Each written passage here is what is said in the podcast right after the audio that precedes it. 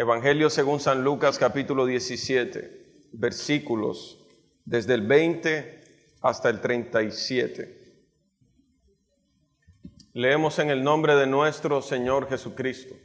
Hermanos míos, esta es la palabra del Señor. Preguntado por los fariseos cuándo había de venir el reino de Dios, le respondió y dijo, el reino de Dios no vendrá con advertencia ni dirán, helo aquí o helo allí, porque aquí el reino de Dios está entre vosotros. Y dijo a sus discípulos, tiempo vendrá cuando desearéis ver uno de los días del Hijo del Hombre y no lo veréis. Y os dirán, helo aquí o helo allí, no vayáis ni lo sigáis. Porque como el relámpago que al fulgurar resplandece desde un extremo del cielo hasta el otro, así también será el Hijo del Hombre en su día. Pero primero es necesario que padezca mucho y sea desechado por esta generación. Como fue en los días de Noé, así también será en los días del Hijo del Hombre. Comían, bebían, se casaban y se daban en casamiento hasta el día en que entró Noé en el arca y vino el diluvio y los destruyó a todos. Asimismo, como sucedió en los días de Lot, comían, bebían, compraban, vendían, plantaban, edificaban. Mas el día en que Lot salió de Somorra, llovió del cielo fuego y azufre y los destruyó a todos.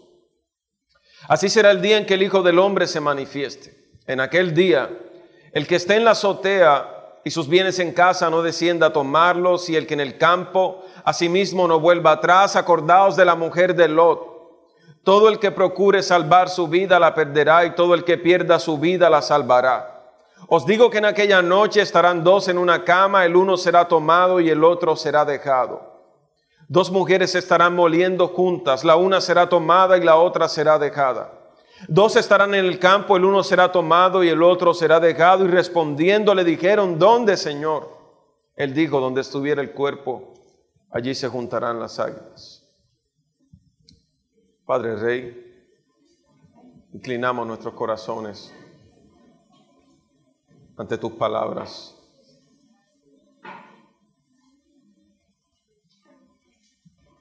Reconocemos nuestras limitaciones en este oficio, Señor. Te lo ruego, Espíritu Santo. Pon tus palabras en mis labios Concédeme la fuerza física, espiritual que se requiere, Señor. Haz mi lengua como la pluma de un escribiente diestro, Señor. Que con denuedo y sin temor de los hombres predique tu palabra, Señor. Que tu nombre sea honrado. Que tu palabra corra entre nosotros que tu nombre sea glorificado. En el nombre de Jesús. Amén. He titulado a mi sermón para hoy El día del Hijo del Hombre. El día del Hijo del Hombre. Todos nosotros sabemos que la cotidianidad puede lograr que cosas excepcionales lleguen a ser comunes y ordinarias para nosotros. Puede que algo que hemos esperado por mucho tiempo y que luego tenemos, después de algunos meses llegue a parecernos normal. Creo que todos podríamos testificar eso. Desde niños esperando por cosas, cuando luego las teníamos, a los pocos días, a veces a los meses, ya parecían juguetes comunes y corrientes. De adulto conservamos las mismas costumbres, oramos por cosas, esperamos cosas y luego que las tenemos, parece que son comunes y corrientes. Y si hay alguna frase que ha venido a ser cliché en nuestros labios es la siguiente. Dios tiene sus planes. La citamos con frecuencia. Tranquilo, Dios tiene sus planes. Con frecuencia podemos recitarla hasta con resignación a veces, encogiéndonos de hombros y sin ningún sentido de estar maravillados por lo que significa. Hacemos. Dios tendrá sus planes. Esto es porque olvidamos que los planes de Dios son su gloria y nuestra felicidad. Y perdemos de vista que la historia de la humanidad está siendo conducida hacia ese gran día, donde por fin se pondrá final a toda maldad y donde toda carga de nuestros hombros desaparecerá, toda lágrima será enjugada y la gloria de esta nueva creación que ahora nos ha amanecido en esperanza se verá con toda su plenitud. El futuro glorioso de los hijos de Dios. Permíteme decirlo de una manera más personal. El futuro glorioso tuyo. Cuando decimos Dios tiene sus planes, olvidamos cuáles son los planes de Dios. Lo que queremos decir es, Dios sabrá qué hace. Sin embargo, cuando decimos que Dios tiene sus planes, tenemos que mirar hacia un horizonte más amplio y glorioso. El día final la historia está siendo conducida hacia ese gran plan de Dios, el día de la consumación de todas las cosas. Bien podemos recordar las palabras de Isaías en medio de aquel caos. Isaías capítulo 35 dice, se alegrarán en el desierto. Hablando sobre el futuro glorioso de Sión, dice, se alegrarán en el desierto y la soledad. El yermo se gozará y florecerá como la rosa, florecerá profusamente y también se alegrará y cantará con júbilo. La gloria del Líbano le será dada, la hermosura del Carmelo y de Sarón. Ellos verán la gloria de Jehová, la hermosura del Dios nuestro. Fortaleced las manos cansadas, afirmad las rodillas endebles, decid a los de corazón apocado, esforzaos, no temáis. He aquí que vuestro Dios viene con retribución, con pago. Dios mismo vendrá y os salvará. Entonces los ojos de los ciegos serán abiertos, los oídos de los sordos se abrirán. Entonces el cojo saltará como un ciervo y cantará la lengua del mudo, porque las aguas serán cavadas en el desierto y torrentes en la soledad. El lugar seco se convertirá en estanque y el sequedal en manaderos de agua. En la morada de chacales, en su guarida, será lugar de cañas y juncos, y habrá allí calzada y camino y será llamado camino de santidad, no pasará inmundo por él, sino que él mismo estará con ellos. Y el que anduviera en este camino, por torpe que sea, no se extraviará.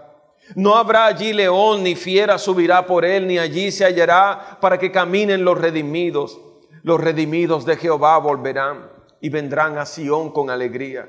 Y gozo perpetuo será sobre sus cabezas y tendrán gozo y alegría y huirán la tristeza y el gemido en medio de aquella crisis, Isaías lanza una profecía de esperanza sobre lo que se avecina para nosotros, un futuro glorioso, un futuro glorioso. Todos nosotros queremos ser felices. Nuestro diseño es ser felices, estamos orientados por Dios para encontrar nuestro deleite en Él y en las relaciones de compañerismo. Todos nosotros anhelamos que llegue ese día en que los problemas se acaben por fin. Pero somos conscientes ahora que hay circunstancias y pruebas que muchas veces opacan esta felicidad y la gloria de este horizonte.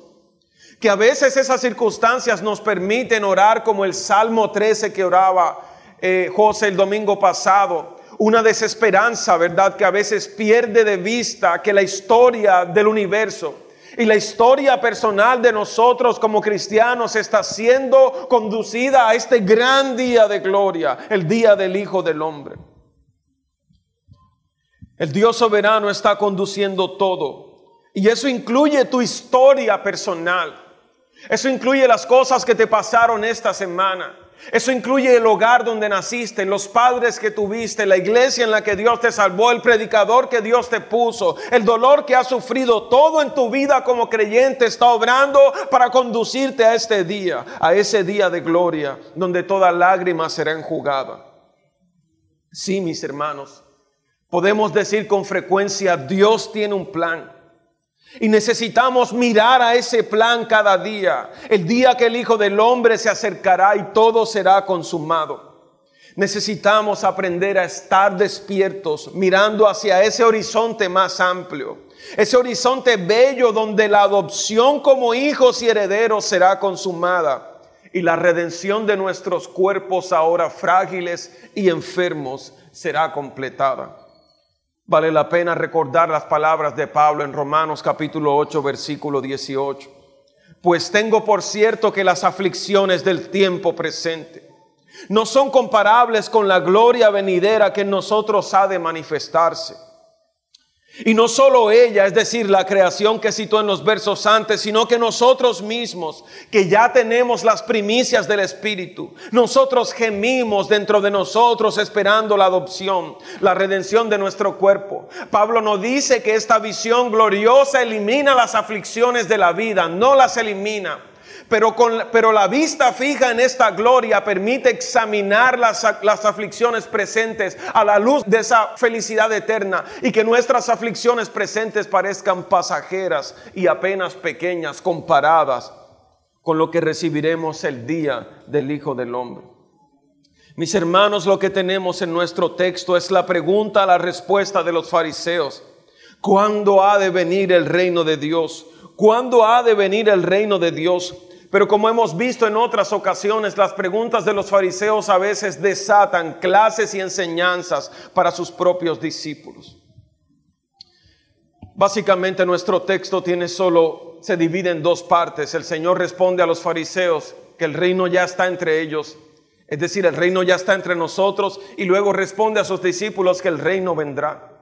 En las palabras de Hermann Riederbos, sobre los asuntos del reino, él dice, el reino ya vino, pero el reino está viniendo y al mismo tiempo el reino vendrá.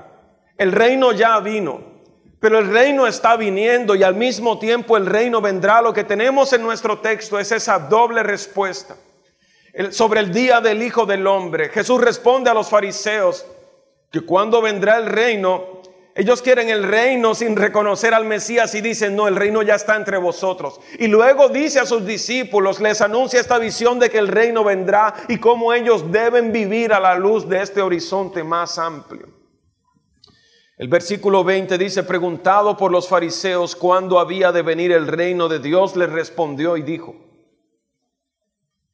el reino de Dios no vendrá con advertencia, ni dirán, helo aquí de manera que pueda ser señalado él allí, porque aquí el reino de Dios está entre vosotros.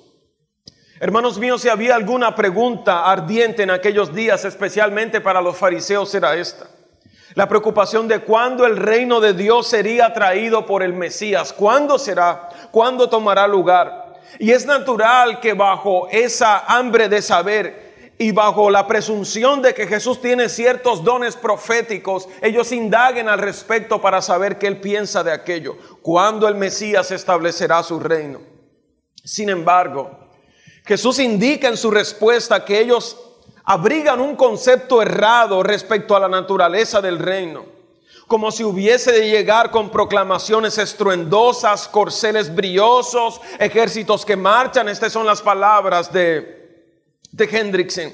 Música marcial, exhibición externa para poder decir, he allí, he allí, he allí el reino de Dios ha llegado. Sin embargo, en contraste con esto, el Señor Jesús les dice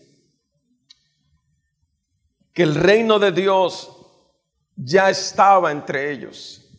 Esto era una opinión general, puede ser probado por el mismo Evangelio de Lucas capítulo 19, versículo 11.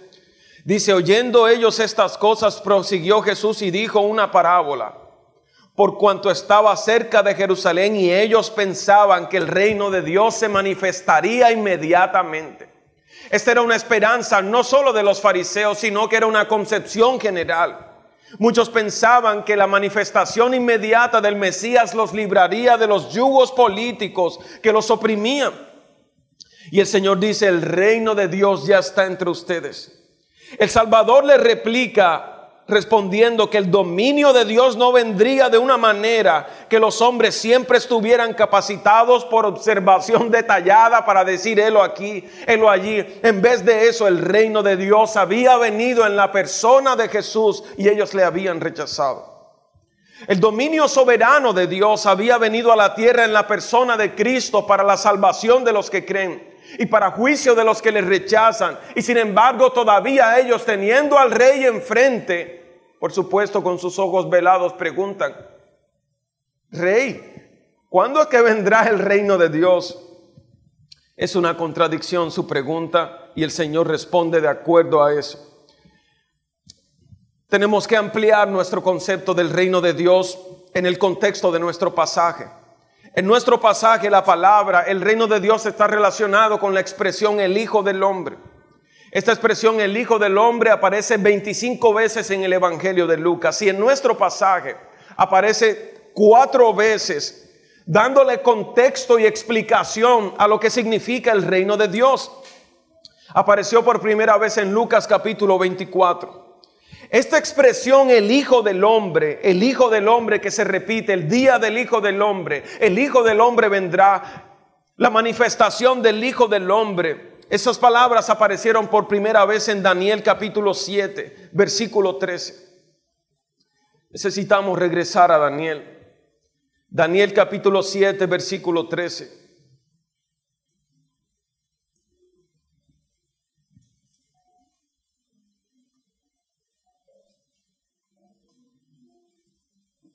Daniel capítulo 7, versículo 13.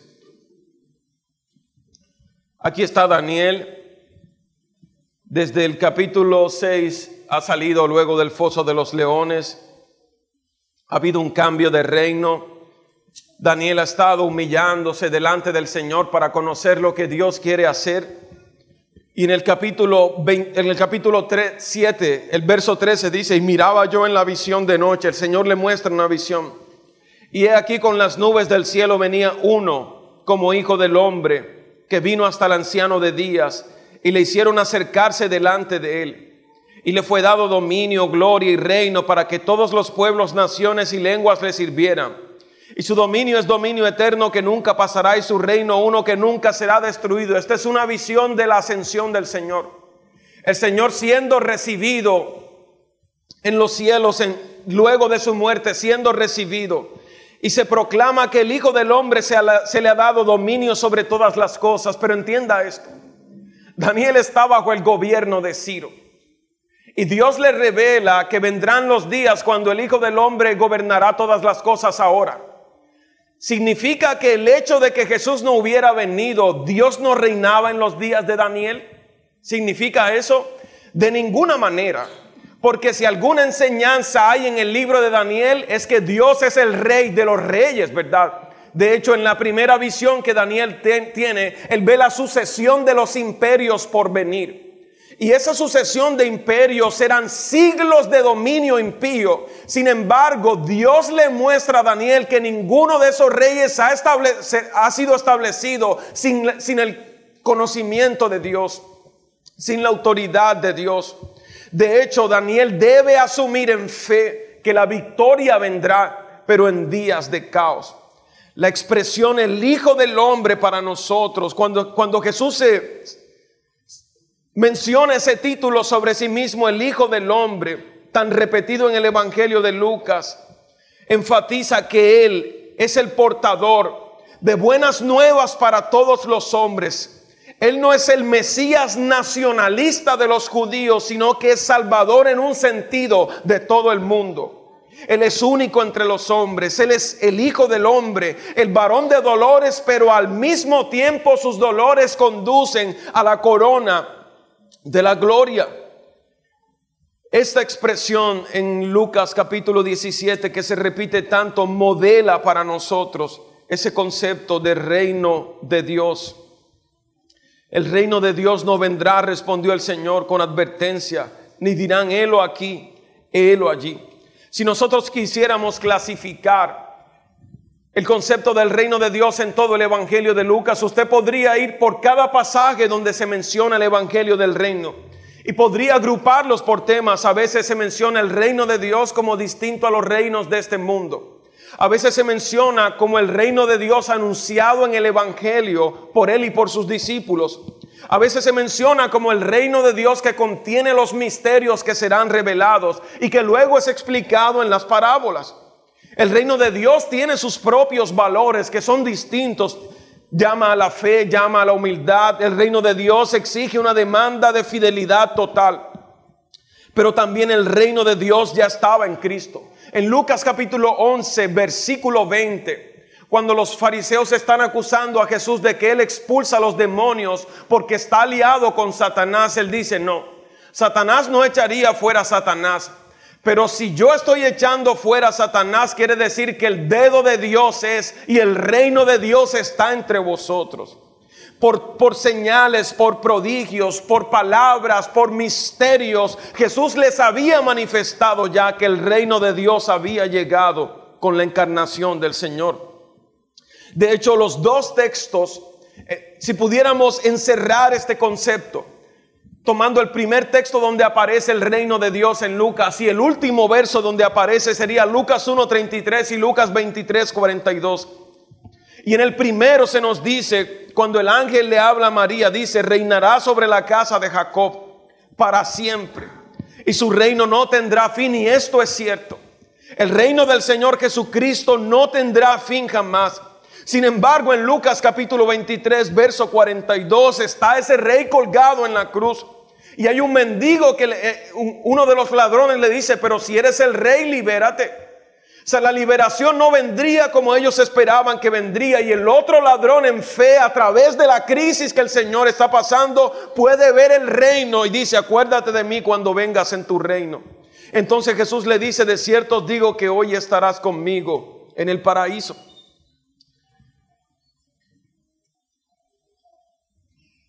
Mis hermanos, puede ser que esta respuesta no dejara satisfecho a los fariseos y decepcionara a muchos que le reclamarían si en verdad era el Hijo de Dios, que si en verdad era usar a su fuerza para liberarse, para liberarlo. Sin embargo, estos reclamos en la mayoría vendrían de labios incrédulos pero la fe verdadera sería capacitada para mirar al horizonte más amplio a través de la densa nube de los sufrimientos.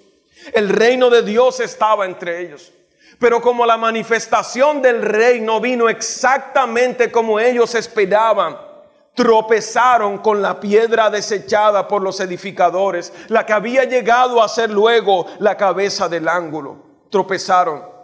Por eso Pedro dice luego en el Nuevo Testamento más adelante, dice, oh amados, no ignoréis esto, que para con el Señor un día es como mil años y mil años como un día. Y él cita ese texto del Antiguo Testamento para que entiendan que no es que el Señor retarda su promesa como algunos la tienen por tardanza sino que es paciente para con nosotros, no queriendo que ninguno perezca, sino que todos procedan al arrepentimiento. El reino de Dios estaba entre ellos. Y la respuesta en la persona de Jesús no satisfizo a las mentes religiosas de sus días, porque esperaban otra clase de liberación inmediata. Por eso Pablo puede decir que la cruz, que la cruz era locura para los sabios de aquel día. No puede ser que el rey al que se le ha dado reino sempiterno fue exhibido en una cruz maldita. No puede ser. Ese concepto es una antítesis. Sin embargo, esa locura esa locura de Dios, daría luz a la gloria del reino de Dios, como el mismo Señor explicaría más adelante. Este es un reclamo que nos hacen incluso los impíos. Pero el Señor dijo que vendría y que manifestaría su reino y no lo veo entre ustedes, ¿verdad? Parece que todos los años está viniendo, todos los años está viniendo, pero no ignoramos eso. De hecho, el testimonio de la iglesia en la historia ha sido totalmente opuesto. Entre más se ha presionado a la iglesia, el rey ha mostrado su gloria conquistando más corazones. Y por su providencia nos ha dado períodos en los que el Evangelio toca todas las esferas. Y luego por su providencia nos ha concedido períodos en los que el Evangelio pasa a estar debajo de las cuevas, pero nunca, nunca ha sido vencido. Aunque las mentes de aquellos días como de las nuestras reclamen más de lo que el Señor ha querido mostrar.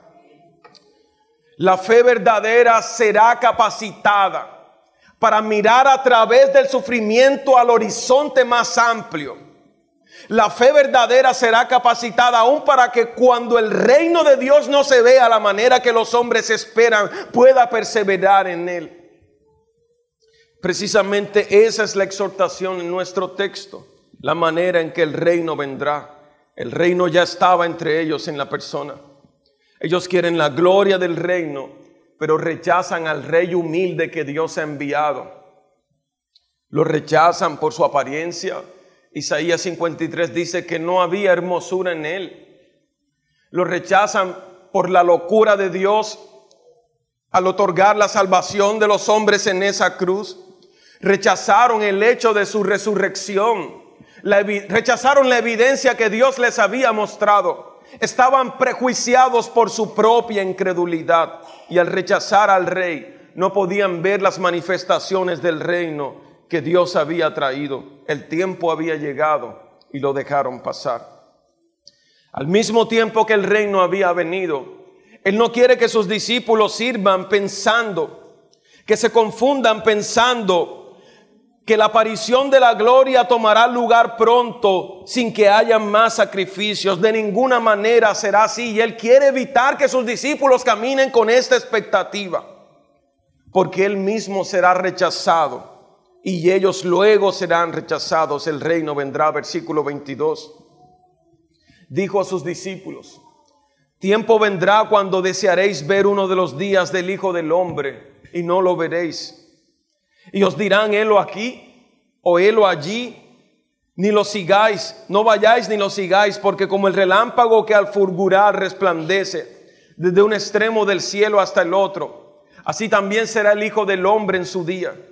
Pero primero es necesario que padezca mucho y sea desechado por esta generación. Ahí está el reino entre ustedes sin embargo, llegarán los días, es decir, el reino vendrá. Al mismo tiempo que el reino ha venido, al mismo tiempo todavía el reino vendrá. Y aquí la venida del reino es llamada el Hijo del Hombre en su día. Los creyentes, según este texto, anhelarán ver el principio de la era mesiánica. Nosotros, por ejemplo, ellos anhelaban ver el principio de la era mesiánica. Nosotros anhelamos la segunda venida de Cristo. Las palabras en el texto no lo veréis. Los dirán, mirad aquí, mirad allá, pero no vayáis, no lo sigáis. ¿Cuánta gente en nuestros días se ha equivocado con las mismas cosas? De todas las sectas han salido hombres que profetizan cuándo será el día del Hijo del Hombre. Y todos, todos sin excepción han quedado en vergüenza. Todos los que han establecido fechas y luego dicen, no es que me faltó hacer un cálculo de las semanas de la fiesta de los tabernáculos, que son no sé cuántos días, así que sumado y multiplicado por los cuernos de Apocalipsis más, sacan su cuenta y dice, la nueva fecha es esta. Y todos, todos ellos han quedado en vergüenza. El Señor dice, porque cuando sea aquel día, no habrá necesidad de que sea anunciado. Será tan público como el resplandor de un relámpago que sale desde un extremo a otro, desde un extremo a otro. Sin embargo, mucho antes de, que la venida ocurra, el Hijo del Hombre debe sufrir. El texto nos dice que es necesario, es lo que Dios ha establecido. Es un deber porque el decreto de Dios desde la, desde la eternidad así debe ser ejecutado. Debe cumplirse la profecía sobre las cosas horribles que pasarán sobre el Señor Jesucristo. Y esta misma cruz será tropiezo para los que no creen terminarán de rechazarlo como el rey. Pero aquellos que tienen la fe salvadora podrán ver en la cruz la sabiduría de Dios. Porque como el relámpago que fulgurar resplandece desde un extremo del cielo hasta el otro, así también será el Hijo del Hombre en su día.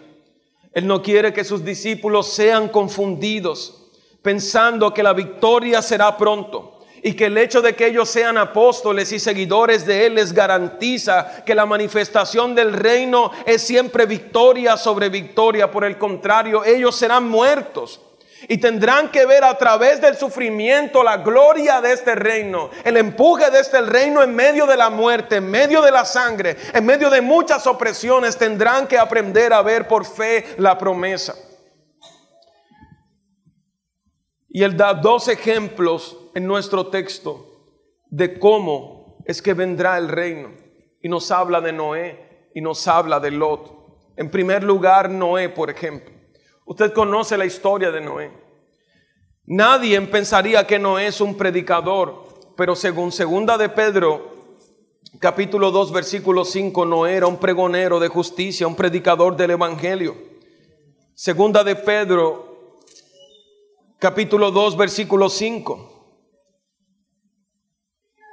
Dice, y si no perdonó al mundo antiguo, sino que guardó a Noé, pregonero de justicia con otras siete personas trayendo el diluvio sobre el mundo de los impíos. Dios había puesto a Noé en medio de aquella generación como un predicador del Evangelio. De hecho, Cristo predicaba en Noé a su generación encarcelada. Cristo predicaba en Noé a su generación. Pero el carácter repentino de la venida señala la necesidad de guardarse contra la falta de preparación y descuido. El texto dice que será como durante los días de Noé. ¿Qué sucedió en los días de Noé? Los hombres comían, bebían, se casaban, se daban en casamiento hasta el día en que entró Noé en el arca y vino el diluvio y los destruyó a todos. Noé exhortaba a las personas. ¿Se imagina la fe que necesitó Noé para ver la venida del reino si en aquellos días no llovía sino de abajo hacia arriba? Lo único que salía de la tierra en aquellos días era un vapor de abajo hacia arriba y de repente Noé anuncia que el día del Señor vendrá y que vendrá con lluvia de arriba hacia abajo. Por la fe Noé, el pregonero de justicia, anunció el evangelio a su generación y fue rechazado. Y nos dice el texto que estas personas que estaban en medio de Noé comían, bebían, se daban en casamiento y uno se pregunta, ¿y qué malo hay de comer, beber y darse en casamiento? Nada en absoluto. Según Primera de Corintios 10:31, estas son cosas por medio de las cuales glorificamos a Dios. Mis hermanos, pero cuando el alma se ve enteramente envuelta en estas cosas, que deberían llevarnos a glorificar a Dios, pero cuando el alma se, se envuelve tanto en estas cosas, de modo que estos asuntos se convierten en fines en sí mismos y se descuidan las otras tareas, entonces ya no son una bendición, sino una maldición para nosotros. La evidencia de ese materialismo grosero, dice Hendrickson, una seguridad falsa, a veces un egoísmo frío. La generación de Noé estaba distraída al mensajero que Dios había enviado. Los hombres del día de Noé no comprendieron la situación peligrosa en la que se encontraban. Todo a su alrededor daba evidencia de que nada extraordinario ocurriría. Tenían para comer, tenían para beber, tenían esposas para casarse, pero ignoraron el evangelio predicado por boca de Noé. Y repentinamente, el texto dice que hizo aparición el cataclismo, la crisis por medio del diluvio y dice, y los destruyó a todos. El Señor Jesucristo dice, será como en los días de Noé. El juicio vendrá. Y tomará a los hombres por sorpresas, comiendo, bebiendo, dándose en casamiento, siendo idólatras de los medios que yo les he dado, ¿verdad? Y no tomando los medios que yo les he dado para adorarme a mí. Y nos cita un segundo ejemplo que parece igual, pero es ligeramente distinto. Dice que también será como en los días de Lot. Asimismo como sucedió en los días de Lot, recuerde que cuando se repite una doble ilustración tan parecida es porque se quiere hacer énfasis en lo repentino de este día. Asimismo como sucedió en los días de Lot, comían, bebían, compraban, vendían, plantaban, edificaban, mas el día en que Lot salió de, de Sodoma, llovió del cielo fuego y azufre y los destruyó a todos. Así Así como en los días de Lot será el día en que el Hijo del Hombre se manifieste. En aquel día el que esté en la azotea, las casas de aquellos días tenían azoteas y tenían una, escalera externa. Se da un ejemplo de urgencia, dice, en aquel día el que esté en la azotea, que no que no procure entrar a su casa para asegurar sus bienes y se vuelva atrás, no sea que le suceda como a la mujer de Lot. La gente en los días de Lot también estaba ocupada de manera similar. Comían, bebían, tenían sexo, compraban, vendían, plantaban, edificaban. Sin embargo, sus mentes y sus corazones estaban absorbidos en esos asuntos. No se dieron tiempo de escuchar el mensaje de Lot. ¿Y cuándo fue que Lot predicó? Segunda de Pedro capítulo 2 versículo 7. Segunda de Pedro capítulo 2 versículo 7 y libró al justo Lot, abrumado por la nefanda conducta de los malvados. Porque este justo que moraba entre ellos afligía cada día su alma justa, viendo y oyendo los inicuos, la iniquidad de ellos.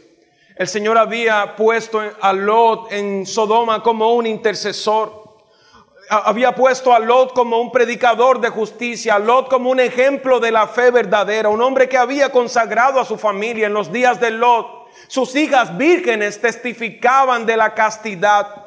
En los días de Lot, su propia familia era el mensaje de cómo Dios salva a una familia. Sin embargo, tampoco quisieron mirar al justo Lot que Dios había puesto entre ellos.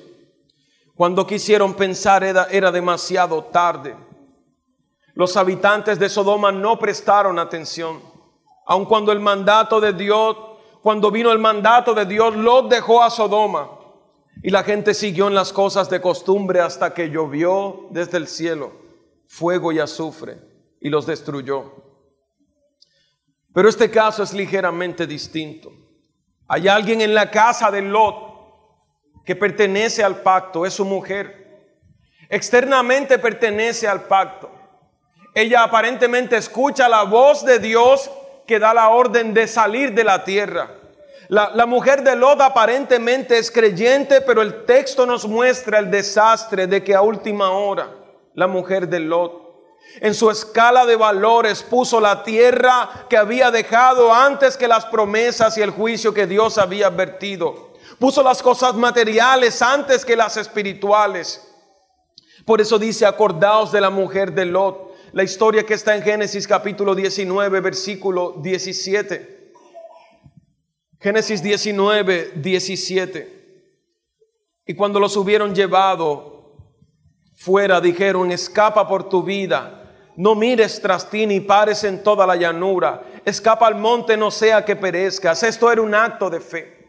El fuego no había venido, pero ellos debían creer a los mensajeros de Dios. Escapa y no mires atrás. Es decir, tienes que estar dispuesto a dejar todo para obedecer al Señor. Y Lot escapa con su familia, pero en el versículo 26 acontece lo inesperado. Entonces la mujer de Lot miró atrás a espaldas de él y se volvió estatua de sal. Lo que es ligeramente distinto en esta segunda ilustración es que alguien que empezó a correr con los que se salvaban, luego mira atrás hacia la gloria de Sodoma, hacia sus pertenencias en Sodoma y no hacia el horizonte más amplio de la gloria de Dios y se convierte en una estatua de sal. Por eso el texto dice, todo el que procure salvar su vida la perderá y todo el que la pierda la salvará. Mis hermanos, cuando el Hijo del Hombre aparezca en su gloria, en esa gloria completa final habrá una separación que será traída entre los fieles y los incrédulos. Por eso es que habrán dos personas en una misma cama. Y, sin importar el lazo que tengan, la distinción para salvación no será por lazos familiares, será por pertenencia al Señor, por fe en el Salvador. Uno será tomado, el otro será dejado. Los creyentes serán tomados para reunirse con el Señor, los otros caerán bajo el juicio de Dios. Y en respuesta a la pregunta de dónde quedarán juzgados, el Señor da una imagen que pudo ser perfectamente entendible, un proverbio palestino en aquellos días, donde esté el cuerpo se juntarán las aves. Es una imagen de mortandad. Es decir, donde estén los cuerpos muertos y abandonados por el juicio, las aves de rapiña vendrán a comérselos. Es una imagen de juicio sobre ellos. El texto responde a los fariseos diciendo, el reino está entre ustedes en la persona de Cristo, aunque no parece y ustedes lo rechazan. Y responde a los discípulos, tranquilo, el reino ya ha venido, pero el reino vendrá. No se desalienten si a veces como que parece que no hay triunfo del reino, no se desalienten cuando el Mesías sea rechazado. Por el contrario, vigilen, no sean como en los días de Lot, no sean como en los días de Noé. El texto exhorta a sus discípulos a atravesar por fe, a caminar por fe, a vivir para Dios, a no estar distraídos. Hermanos, porque el día del Hijo del Hombre vendrá. Vendrá, mis hermanos. Y no habrá riqueza con la que comprar un cupo en el cielo de Dios. En estos días el padre Linero dijo, dijo lo que, lo que Alducín diría una marihuanada, como diría Armando Alducín. Dijo, creyentes, yo soy creyente católico, apostólico, romano, y creemos que hay una vida eterna, pero eso es una creencia, pues nadie ha regresado. Y como es una creencia, seamos felices aquí por si las moscas. El auditorio se rió como si eso fuera una gran revelación. Es decir, como no tenemos certeza de la resurrección y nadie ha regresado, eh, a menos las historias que se nos cuentan en los evangelios, todo eso podría no ser cierto. Entonces seamos felices aquí por si la mosca y no hay nada después de la muerte. ¿Qué clase de fe es esa? Esa es una fe sin fe. ¿Qué clase, qué clase de estupidez teológica es esa? Hermanos, si no es cierto que el día del Hijo del Hombre vendrá, no tenemos nada que hacer aquí. Si no es verdadero que Cristo resucitó de los muertos para que seamos resucitados con Él, no hay esperanza para nosotros. Pablo dice que si la resurrección no es cierta, comamos y bebamos que mañana moriremos. Es decir, lo único que queda si la resurrección no es cierta es el hedonismo, el placer. Entreguémonos al placer para por, por, lo menos llevarnos algo de satisfacción, pero la fe salvadora, la fe salvadora, considera el horizonte más amplio y mira hacia el día del Hijo del Hombre. Dios te ha dado plantar esposas, hijos, trabajo. Disfruta de ellos sin que ellos sea tu Dios. Mantén tu corazón vigilante en expectativa de que la gloria de la felicidad que se avecina no se comparará con nada de lo que poseemos ahora. Si Dios no te ha dado trabajo, por el contrario, ha puesto aflicciones sobre tus lomos. Pastor, sí, si Dios ha puesto aflicciones sobre tus lomos, sopesa esas aflicciones a la luz del horizonte más amplio del día del Señor y compara que las aflicciones del tiempo presente no se compararán con la gloria que en nosotros ha de manifestarse. El poder de la iglesia reside en esto, en vivir mirando hacia su propósito, mis hermanos. El poder de la reforma era este. Ellos pensaban que Dios quería que el Evangelio fuera predicado. Pensaban que, que Él era rey en todas las esferas. Como tenían esperanza en el poder de Dios, trabajaron. No siempre vieron victorias. A veces se nos presenta la Alemania, la gente dice, si supieras cómo era la Alemania de Lutero, cómo era caótica. Era caótica, era un caos la Alemania de Lutero. Se presenta la Alemania de Lutero como si hubiera habido en toda Alemania la gloria del Señor. Mentira. Era caótica, pero allí estaban los creyentes viendo victorias aquí, viendo victorias allá. El Evangelio siendo predicado, uno siendo muerto, otros naciendo. Sea lo que la providencia de Dios decida para nuestra generación, nosotros tenemos esperanza. Miramos hacia el día del Hijo del Hombre Como dice Lucas capítulo 13 a los fariseos, y allí será el lloro y el crujir de dientes cuando veáis a Abraham y a Isaac. Lucas capítulo 13, verso 28.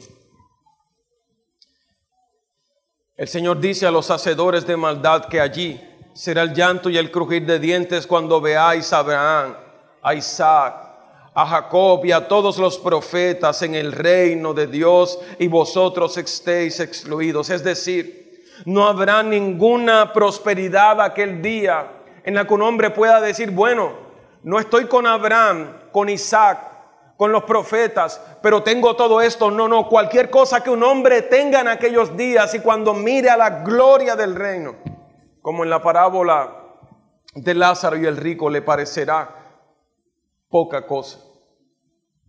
Entonces será el lloro y el crujir de dientes. Vendrán del oriente, de partes lejanas, han venido y se han sentado en esta mesa. En esa mesa de Lucas 13 hay un lugar también para nosotros, los hijos de Abraham en Cristo. Hermano mío, enfócate.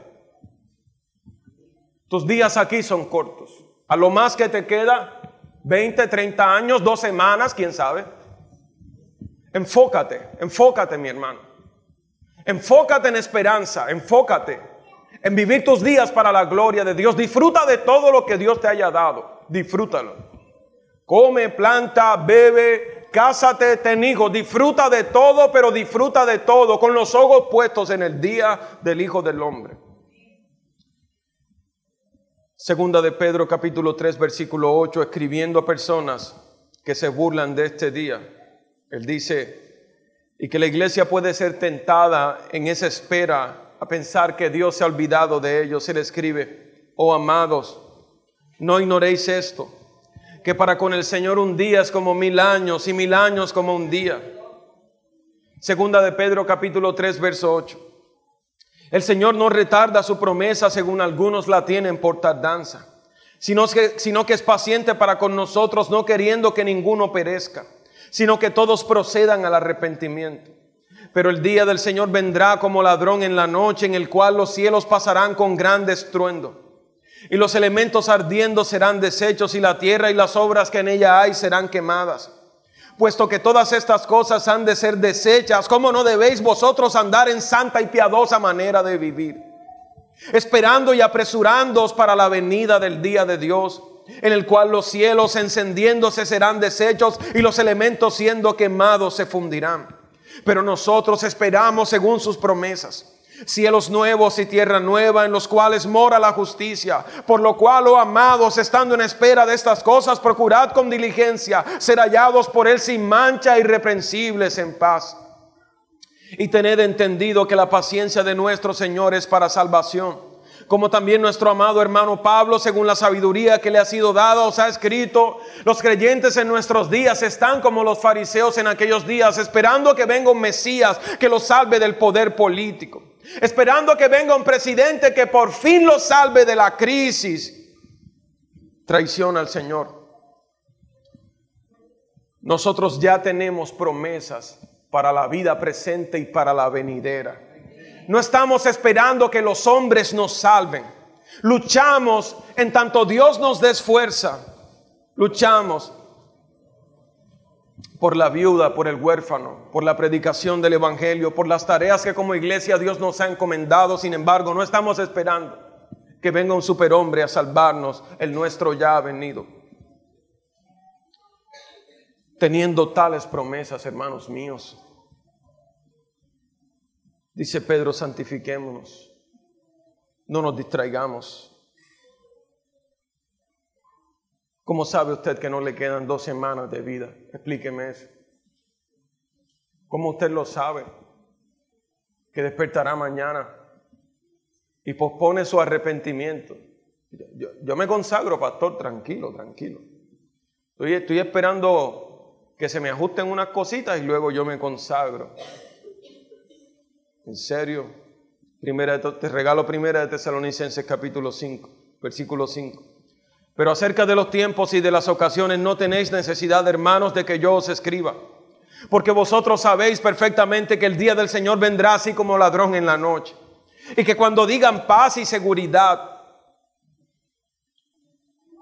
entonces vendrá sobre ellos destrucción repentina como los dolores a la mujer encinta y no escaparán. Mas vosotros, hermanos, no estáis en tinieblas para que aquel día os sorprenda como ladrón. Porque todos vosotros sois hijos de la luz e hijos del día, no somos de la noche ni de las tinieblas. Por tanto, no durmamos como los demás, sino velemos y seamos sobrios. Pues los que duermen de noche duermen y los que se embriagan de noche se embriagan, pero nosotros somos del día, estemos sobrios habiéndonos vestido con la coraza de la fe y del amor, con la esperanza de la salvación como un yelmo. Porque Dios no nos ha puesto para la ira, sino para alcanzar salvación por medio de nuestro Señor Jesucristo, quien murió por nosotros, para que ya sea que velemos o que durmamos, vivamos juntamente con Él. Por lo cual, animaos unos a otros y edificaos unos a otros, así como lo hacéis. Hermanos míos, quiero animarlos unos a otros y recordarles que el Hijo del Hombre vendrá. El Hijo del Hombre, el día del Hijo del Hombre se acerca. Puedes llamar a algún hermano que no hayas visto y decirle, ¿sabes qué?